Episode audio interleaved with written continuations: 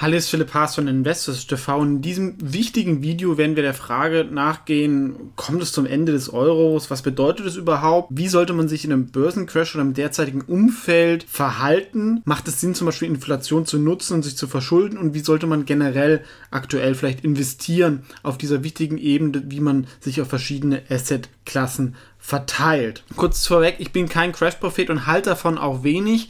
Andererseits ist es sicherlich nicht ein Umfeld, wo man das derzeit komplett ignorieren kann. Es gibt Phasen in der Börse, da kann man das alles vergessen und sich einfach nur um die Unternehmen kümmern.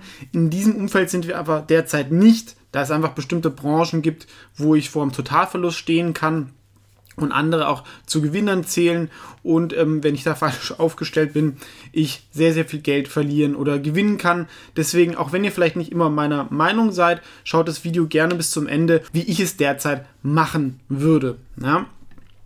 Es gibt ja eigentlich so verschiedene Phasen. Ja? Wir hatten ja erst eine Gesundheitskrise, wo sie aktuell drin sind. Jetzt sind wir langsam an der Wirtschaftskrise dran. Und die wird sich jetzt ähm, in den nächsten Monaten immer stärker auch in den Medien bemerkbar machen. Ja? Und was danach kommen wird, ist wahrscheinlich eine Finanzkrise, ja, weil ähm, viele äh, Unternehmen können ihre Schulden nicht mehr bedienen und es wird dann auch die Banken treffen. Sie werden natürlich auch vom Staat massiv unterstützt, aber komplett kann man das natürlich nicht alles auffangen und da muss man mal gucken, was passiert. Und was glaube ich das vielleicht sogar größte Risiko ist, dass wir eine massives politische Krise bekommen werden innerhalb der EU, aber auch innerhalb von den Ländern. Ja, es kann ein Generationskonflikt ähm, neu aufflammen, werde ich vielleicht auch nochmal ein längeres Video zu machen, weil das, was natürlich aktuell passiert, belastet massiv die junge Generation, auch junge Eltern. Ähm, ohne dass da auch eine öffentliche Diskussion stattgefunden hat. Aber wir wollen vielleicht auch nicht so viel über die Politik hier reden, sondern erstmal schauen, welche ähm, Krise wir überhaupt haben. Was bedeutet eigentlich überhaupt Ende des Euros? Ja, also wenn ich immer denke an Ende des Euros, würde ja bedeuten, wir würden die nationalen Währungen wieder einführen. Das wird nicht passieren. Ja, aber ähm, wenn die Euro-Krise wieder aufflammt, was durchaus ein realistisches Szenario ist, ja, dann gibt es zwei Optionen, die auch damals schon mit Griechenland diskutiert worden sind. Das erste ist, ein Land verlässt die Eurozone, zum Beispiel ähm, Griechenland oder das wird das große Ding sein, dieser Elefant in dem Raum, den man nicht retten kann, Italien oder sogar vielleicht sogar Deutschland, ja, dieser Dexit. Aber dafür gibt es, glaube ich, auf absehbare Zeit keine politische Mehrheit in der Bevölkerung ähm, kann ich mir auch aktuell überhaupt nicht vorstellen, aber ist sicherlich etwas, was theoretisch möglich wäre. Oder, was ja auch wieder diskutiert worden ist, was durchaus bei einer massiven Verschärfung der Euro-Krise kommen könnte, wäre eine Aufspaltung in eine Art Nord-Euro und einen Süd-Euro. Ja? Und dann würde der Süd-Euro abwerten und der Nord-Euro würde aufwerten. Aber für Vermögenswerte hier in Deutschland, wenn ich mich in Deutschland nicht bewege, sind beide Szenarien eigentlich nicht schlimm. Ja? Nur wenn ich jetzt zum Beispiel ein Ferienhaus in Mallorca habe, dann würde das wahrscheinlich im Wert sinken, wobei Ferienhäuser auch oft dann wieder in harten Währungen bezahlt werden. Aber da habe ich dann sicherlich ein Risiko. Ja? Oder Konsumaktien in Spanien, die hätten natürlich dann eine neue Währung und würden dann abwerten. Ja, deswegen war es zum Beispiel auch in der letzten Euro-Krise ähm, eine sehr clevere Strategie, eine Rationalstrategie, dass Italiener und Griechen haben Immobilien in Deutschland gekauft, die waren A günstig, aber B, wenn sich der Euro hätte aufgespalten, dann hätten sie da wahrscheinlich nochmal zusätzlich einen massiven Währungsgewinn gehabt. Ja, da wenn sie in Italien wohnen und plötzlich wertet dann der Deutsch-Euro oder der Nord-Euro 50% auf, dann kriegen sie in Italien gefühlt für sie 50% mehr Mieteinnahmen oder haben mehr Wert. Deswegen war das, hat das natürlich auch die Immobilienpreise in Deutschland getrieben. Wie sich das entwickelt, ich hoffe natürlich generell auch immer das Beste, aber es ist sicherlich ein sehr, sehr realistisches Szenario. Eine Wirtschaftskrise haben wir ja eigentlich jetzt schon. Ähm, Inwieweit die Finanzkrise verhindert werden kann, ähm, steht aktuell noch in den Sternen. Und ähm, es gibt natürlich auch schon viele Anzeichen, ähm, dass die politische Krise sich verschärfen wird. Aber wenn es wir eine Finanzkrise oder eine Finanzschuldenkrise bekommen, gibt's, habe ich ja auch schon mal ein Video zu gemacht, können wir hier reinschauen, gibt es aber eigentlich drei Szenarien. Also ich habe es schon so vor vier Jahren so gesagt. Das eine wäre, man macht Reformen und zahlt die Schulden zurück. Das passiert eigentlich sehr, sehr selten. Ich glaube, ich hat England irgendwie einmal gemacht vor 100 Jahren. Dann, man zahlt nicht mehr, passiert auch sehr, sehr häufig. Übrigens hat das Deutschland auch sehr, sehr oft gemacht, darf man auch nicht vergessen. Wir haben sehr, sehr oft defaultet, im Kaiserreich, auch nach während Weltkriegen. Oder man entschuldet sich durch Inflation. Und das ist sicherlich die beste Lösung, das so zu machen, weil es hat das geringste Risiko, ja, wenn ich einen Default mache, ich weiß nicht, was da irgendwie passiert, ich muss vielleicht den, auf den Euro verlassen, das hat einfach ganz, ganz große Auswirkungen, die ich als Politiker oft auch nicht abschätzen kann, aber was die Mächtigen wollen von der EZB in Politik ist natürlich eine Inflation, die vielleicht sogar real mehr ist als das 2% Inflationsziel, sondern eher 3-4% und das über mehrere Jahre. Und wir sehen hier das Beispiel mit dem ähm, Frosch und dem Kochtopf, gibt es ja auch so, wenn ich einen Frosch in ein heißes Wasser tue, dann springt er raus. Wenn ich ihn in kaltes Wasser tue und das Wasser langsam erwärme, dann bleibt er drin, bis er gekocht ist. Ja, ich weiß jetzt nicht, ob das immer so stimmt, aber das ist auf jeden Fall ein Bild, was sich bei mir tief eingeprägt hat. Und das, glaube ich, ähm, wäre auch eine gute Lösung für die Krise insgesamt. Aber wer zahlt dann die Krise? Das ist mal wieder der deutsche Kleinsparer, sage ich jetzt mal. Der, ähm, wir haben ja, die Deutschen haben ja sehr, sehr viel Barvermögen auf den Banken und ähm, 3, 4 Prozent, ja, wenn ich ja 100.000 Euro gespart habe, ähm, dann sind es jedes Jahr 3.000, 4.000 Euro. Zusätzlich zu den EU-Milliarden, die eh schon von deutschen Steuergeldern nach unten, äh, nach Süden gehen, ist es natürlich schon eine ordentliche Menge, aber ich merke es nicht so, weil bei irgend 3, 4 Prozent Inflation gehen die Leute noch nicht auf die Straße, dann werden auch die Löhne leicht steigen. Ähm, aber das ist wahrscheinlich das, was man ja schon seit zehn Jahren versucht.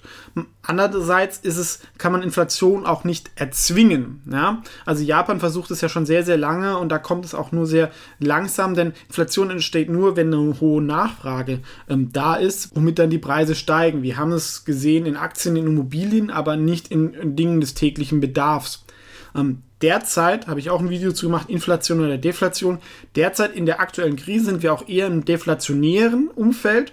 Das kann aber auch schnell, relativ schnell vorbei sein und dann, ähm, dass in einigen Monaten wir in Inflation und in einigen Quartalen Inflation kommen würden. Zumindest wäre das langfristig ähm, die beste Lösung. Klingt jetzt natürlich ein bisschen zynisch, aber weil es würden die wenigsten Leute merken und ähm, die, wer hat ähm, die Macht? Ja, das sind die Staaten und auch viele Firmen, die sind oft verschuldet. Aber der deutsche Kleinsparer ähm, hat diese Macht nicht oder merkt es nicht so, deswegen ist es das einfachste Szenario. Und ähm, das hat ja der Süden, also die ähm, Spanier, Italiener etc., haben das ja auch immer wieder gemacht, deswegen hat die Währung da ja mal abgewertet. Ja. Und die Frage ist halt natürlich, ähm, ob das dann auch zu einer Verschärfung von der politischen Krise führen wird. Ähm, Jetzt kommen natürlich die Rufe nach Corona-Bonds auf. Weiß ich natürlich auch nicht, was da passiert, aber ich könnte mir gut vorstellen, ähm, Corona-Bonds natürlich wieder ein schöner Name, ja, ähm, aber es ist halt eine Vergemeinschaftung der Schulden. Die Frage ist halt, wie das dann genau ausgestaltet ist. Was, glaube ich, ganz gefährlich ist, dass dann das deutsche Parlament ähm, nicht mehr bestimmen kann, was mit irgendwelchen Geldern passiert.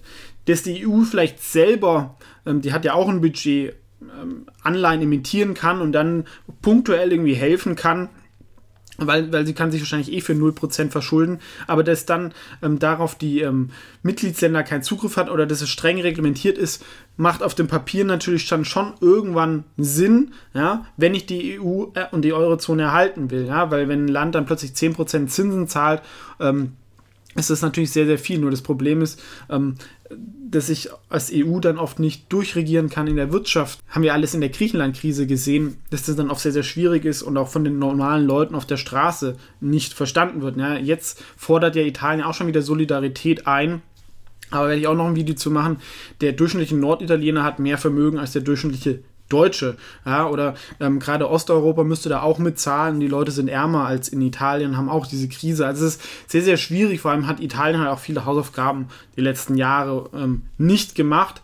Und das muss man schon sagen, natürlich ist diese Corona-Krise sehr, sehr schlimm, aber es ist natürlich auch ein gefundenes Fressen für viele Politiker und für ähm, viele Dinge, jetzt plötzlich in der Krise das durchzusetzen. Sehen wir auch hier in Deutschland. Ähm, die Opposition, man kann ja noch nicht mal richtig demonstrieren. Die Medien sind wieder im Krisenmodus. Da kann man natürlich viele Sachen durchdrücken und das natürlich dann als Grund nehmen, was dann uns aber auch vielleicht für Jahrzehnte ähm, beschäftigen würde. Aber man kann definitiv sagen, ähm, dass das Risiko für politische Konflikte ähm, im Nachgang wieder massiv steigen wird zwischen Verteilungskräften, zwischen Norden und Süden, zwischen Jung und Alt etc. Ähm, und das sollte man, ist denke ich noch nicht in den Kursen drin und ähm, sicherlich auch ein Risiko gerade in Europa. Macht es jetzt Sinn, in andere Währungen zu flüchten. Also sagen wir, in der Krise ist ja auch immer wichtig, dass ich Dinge des täglichen Bedarfs in einem Land bezahlen kann, wo ich lebe. Deswegen ist auch wichtig, ähm, Euro in Cash zu haben. Und diese ganzen Unkenrufe, der Euro ist eine weiche Währung. Wenn wir das langfristige Chart uns anschauen, hat der Euro gegen den Dollar nicht groß abgewertet in 10, 20 Jahren. Und wenn ich jetzt irgendwie Schweizer Franken kaufe oder norwegische Kronen, das sind Länder, die extrem überbewertet sind von der Kaufkraft. Also ich habe ja auch mal in der Schweiz gelebt. Das ist eine Spekulation, ob das jetzt auf fünf Jahre Sinn macht. Also ich glaube, es ist einfach wichtig, dass man ähm, Cash hat, auch im Euro. Ähm, generell, wenn man größere Vermögen hat, kann man natürlich diversifizieren, vielleicht auch in Gold hinein kommen wir auch viel, aber Liquidität ist wichtig. Man kann das zum Beispiel, wer das in verschiedene Währungen umschichten will, über Revolut, da kann man dann relativ einfach eine andere Währung kaufen. Ansonsten geht es auch über ein Brokerkonto von Lynx, ähm, ist auch in der Beschreibung zu diesem Video verlinkt. Da ähm, kann man weltweit Aktien handeln und kauft dann auch immer die Währung dazu. Ja, und wenn ich da Cash habe, kann ich das dann halt auch shiften etc. Gold kaufen, wie gesagt, ich bin generell kein Riesenfreund von Gold, weil ähm, ich glaube, so die erwartete Rendite langfristig ist null. Ja, klingt jetzt Ding, aber man hat immerhin Inflationsschutz, aber man wird damit nicht reich. Ja? Es sei denn, man spekuliert damit sehr erfolgreich, was aber auch den wenigsten gelingt.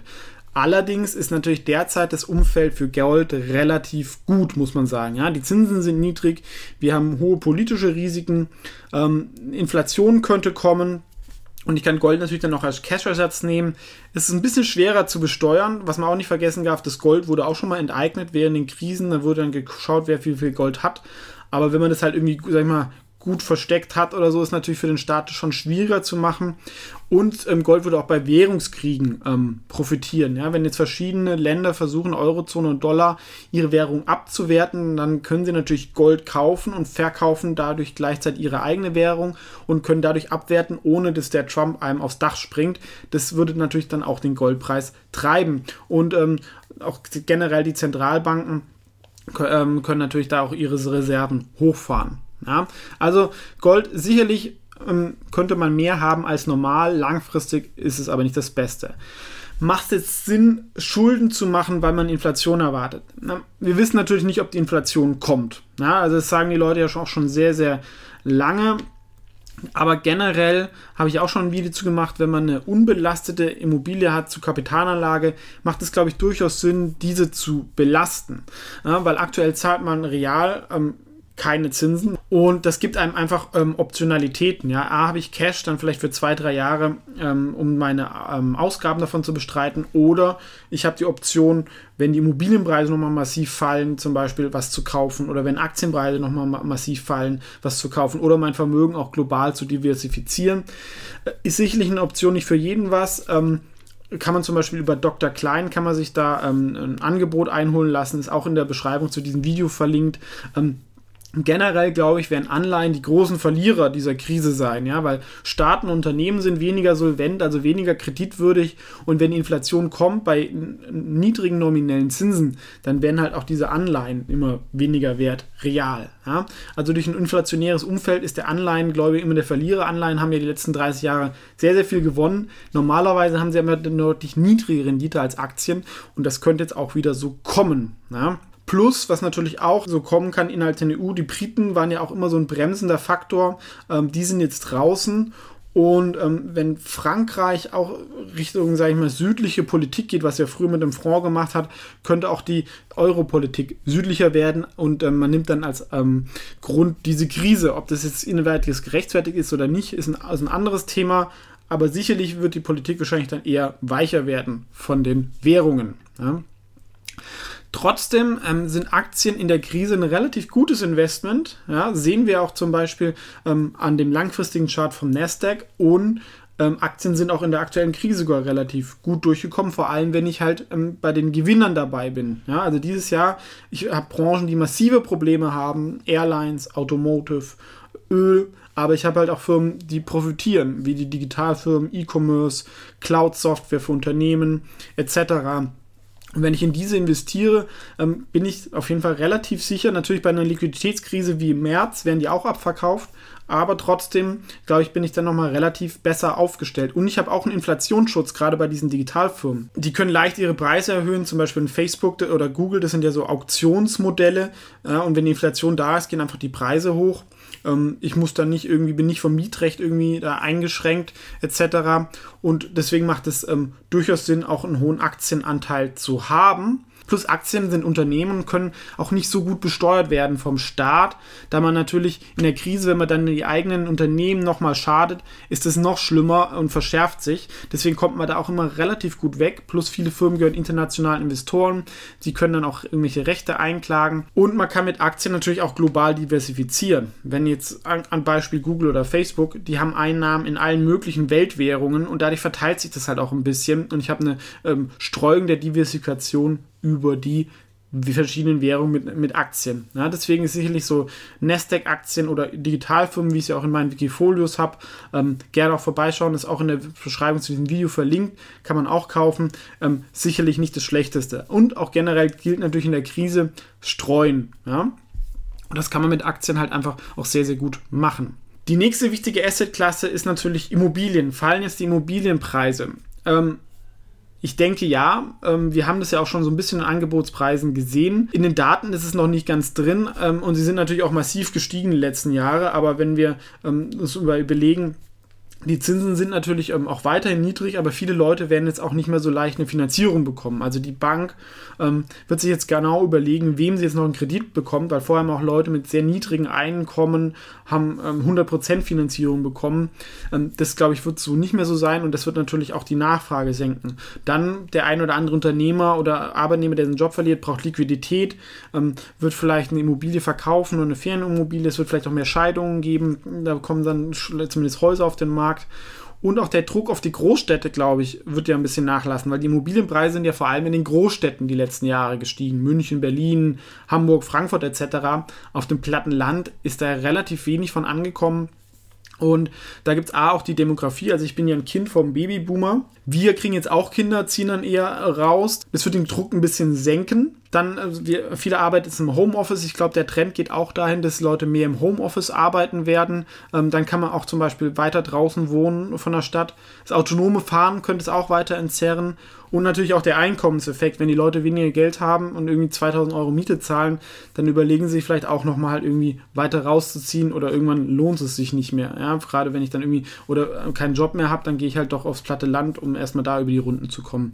Also ähm, gerade glaube ich auch in Südeuropa, wenn die Immobilienpreise massiv fallen, da ist das Sentiment extrem niedrig, ähm, wo natürlich dann auch wieder Chancen entstehen können. Aber das dauert auch immer ein bisschen länger. Ja? Also so Immobilienpreise sind sticky, das kann dann zwei, drei Jahre fallen, ehe sich das da so ein Boden bildet, weil am Anfang will erstmal keiner verkaufen und dann irgendwann wird die Not größer und dann fallen die Preise. So, wie sollte man jetzt in dem derzeitigen Umfeld Börsencrash, ist es ja jetzt vielleicht gar nicht mehr ähm, investieren? Also ich würde definitiv versuchen, dass ich relativ hohe Cash-Reserven habe ähm, für zwei bis drei Jahre, wenn möglich, wobei ich da auch Gold mit reinzählen würde. Ja, also, und natürlich auch nur, wenn ihr ein ordentliches Vermögen schon angespart habt. Ähm, das wahrscheinlichste Szenario ist halt, wie gesagt, ähm, dass wir Inflation bekommen mit eventuellem Schuldenschnitt. Das heißt, ich würde Anleihen, würde ich meiden, werden eh die wenigsten haben, das würde ich auch nicht machen. Aber ich würde auch in Gewinne der Krise investieren. Wir haben es ja gesehen, Netflix hat Zahlen präsentiert, die waren sehr gut. Auch ähm, der, selbst der Werbemarkt digital war gar nicht so schlecht wie erwartet. Da bin ich zumindest relativ zum Gesamtmarkt immer noch sicher. Und bei Immobilien würde ich erstmal abwarten. Ja? Also wenn ich nicht verkaufen muss, würde ich es auch nicht verkaufen. Es sei denn, ähm, aber ich würde jetzt auch noch nicht kaufen. Ja, also im Idealfall ähm, ähm, die Sachen dann durchhalten. Und ähm, ich habe ja so die Portfolio Asset Matrix entwickelt, finde ich auf investorsearch.net unter den Modellen.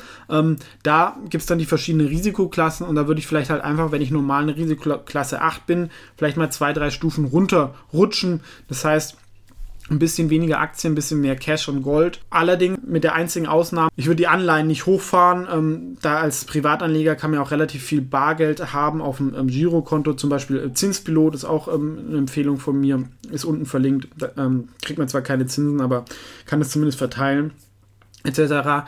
Die ähm, großen Investoren, die jetzt Milliarden haben, die müssen halt in Anleihen investieren, weil sie sonst ein Problem haben, ähm, das Geld bei den Banken zu lagern, weil der Einlageschutz ja nur bis 100.000 Euro geht.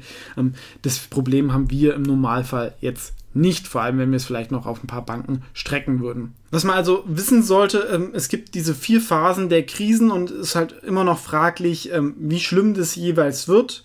Ähm, wissen wir alle auch noch nicht Im Zweifel ist natürlich immer eine breite Streuung gut.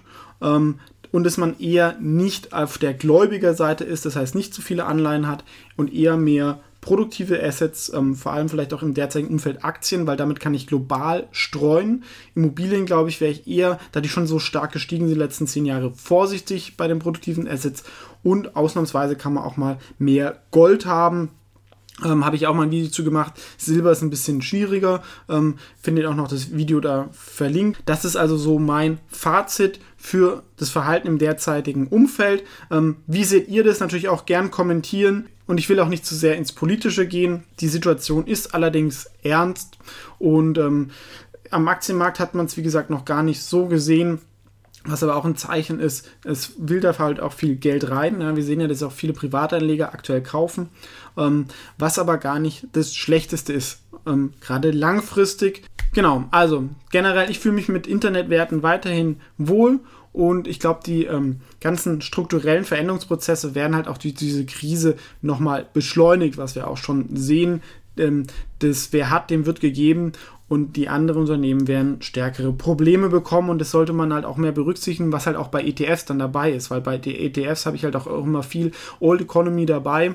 Deswegen, wenn, würde ich da mir auch trotz allem eher den Nasdaq kaufen und natürlich auch einzelne Internetfirmen findest du auch hier viel auf dem Kanal und auch in meinen Wikifolios gerne da vorbeischauen und natürlich auch dem Kanal beitreten um meiner kostenlosen Finanzpost Newsletter, wo ich auch immer über neue Ideen spreche und du auch keine Videos verpasst.